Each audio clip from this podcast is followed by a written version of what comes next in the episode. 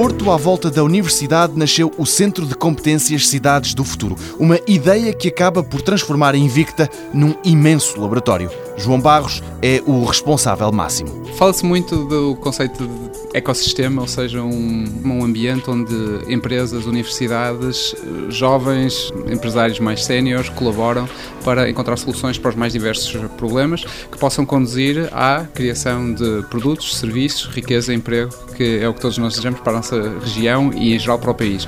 Ora, o Centro de Competências para as Cidades do Futuro pretende precisamente catalisar a criação e formação de um ecossistema muito dinâmico ligado às questões que colocam enormes desafios às cidades e aos meios urbanos no século em que nos encontramos. Um centro que olha para alguns dos problemas que afetam as grandes urbes. Cada vez há mais pessoas a viver nas cidades e isso cria eh, enormes pressões sobre a infraestrutura, sobre os serviços municipais e, e, ao mesmo tempo a expectativa das pessoas, obviamente, é que a sua qualidade de vida venha a melhorar, eh, ao mesmo tempo que melhora também eh, o seu estado de saúde, a esperança de vida, a forma como se movem de um ponto para o outro na cidade ou como resolvem as questões administrativas e burocráticas que são obrigados a resolver ao, ao longo do dia a dia.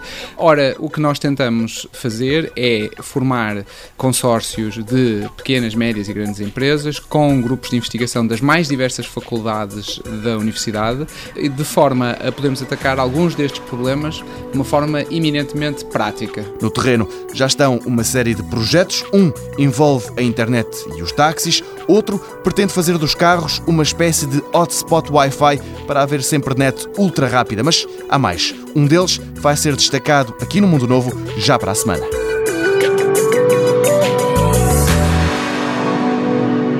Mundo Novo, um programa do Concurso Nacional de Inovação BSTSF.